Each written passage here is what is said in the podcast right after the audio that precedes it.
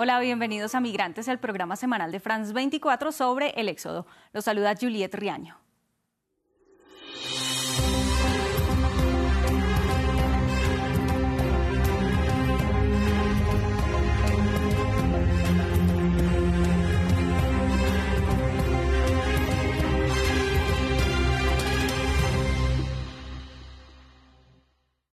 Aunque México ha evitado convertirse en un tercer país seguro para la acogida de migrantes, la realidad es que ahora recibe a quienes son deportados desde Estados Unidos como resultado del reciente acuerdo dirigido a los venezolanos.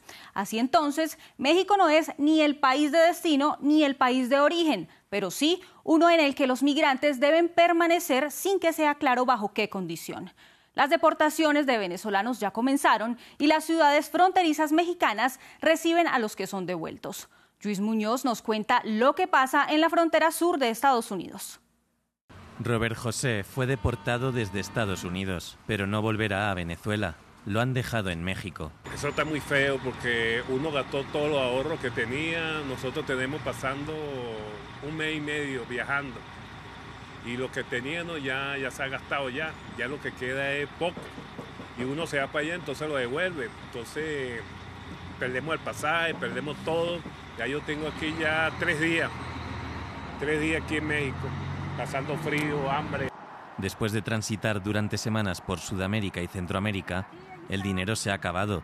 No encuentran alternativas. La mayoría de los migrantes son venezolanos. Viajan en familia, algunas han quedado separadas por el muro. Porque ya no lo ves, o sea, lo ves por una pantalla y no es lo que yo quiero. Yo quiero irlo a abrazar, decirle, papi, te extraño, te quiero, darle un beso. Es muy difícil. Pero pese a las dificultades, muchos venezolanos siguen llegando.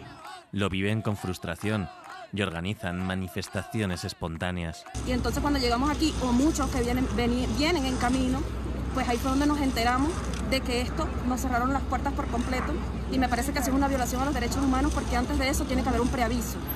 Estados Unidos llegó a un acuerdo para deportar migrantes venezolanos a México. Lo hizo bajo la regla Título 42, que niega la posibilidad de solicitar asilo, un recurso de la administración Trump en medio de la emergencia por COVID-19.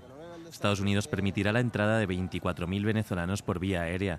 Sin embargo, más de 150.000 venezolanos han sido atrapados cruzando la frontera en el último año. El objetivo principal del acuerdo migratorio México-Estados Unidos es disuadir los cruces por la frontera terrestre y según los datos, ese objetivo pareciera estar cumpliéndose. Tras los primeros días de su entrada en vigor, la patrulla fronteriza de Estados Unidos informó una disminución en más del 80% de los encuentros de venezolanos en sus fronteras. Pero el tránsito por Centroamérica avanza y ni la advertencia de deportación ni los peligros del camino los convencen de detenerse en su viaje al norte.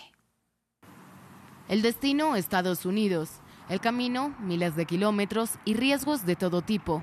Muchos venezolanos dejan atrás su país, pero también hay los que han estado ahorrando por toda América Latina y se marchan al norte arriesgando su vida.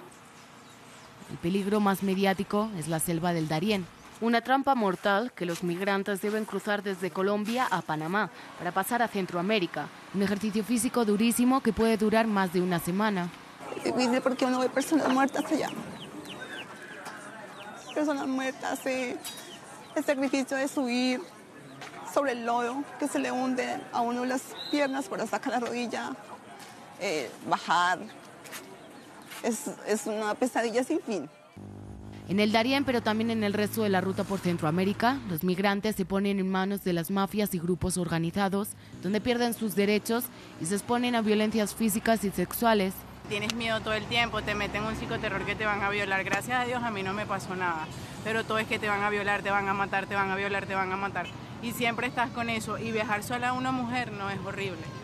También tienen que cruzar distintos países, donde se encuentran con políticas migratorias restrictivas que provocan la represión policial. Empujándome con los niños, nos sacaron para afuera, empujándome, yo diciendo que yo no le tiro piedra, no hago nada, yo lo mío es pasivo, lo que quiero es resolver el problema de mi familia. El negocio hace que las mafias quieran sacar la máxima rentabilidad. por lo que sus vidas están en peligro desde el momento en el que van hacinados en camiones y hasta en accidentes de tráfico. ¿Qué hacemos nosotros? Que no podemos quedarnos pegados ahí, tenemos que salir para adelante, entonces nos vamos por los caminos verdes, por los caminos peligrosos que ellos quieren que nosotros no lo tomemos, pero que en realidad nos hacen tomar la fuerza. Estados Unidos argumenta que con las deportaciones a México buscan evitar que los migrantes queden en manos de la mafia. Entonces el mensaje grande que queremos dar es que primeramente no deberían migrantes llegar a estos corredores que son organizados por los delincuentes, por los criminales. Sin embargo, miles de venezolanos buscan el prometido sueño americano, en definitiva, una mejor vida.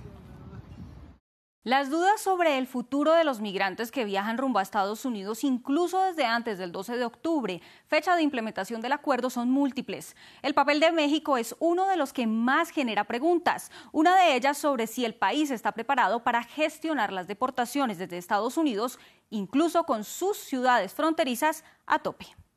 Hasta aquí Migrantes de France 24. Los invitamos a comentar en nuestras redes sociales con el hashtag MigrantesF24. Sigan con más información en France24 y France24.com.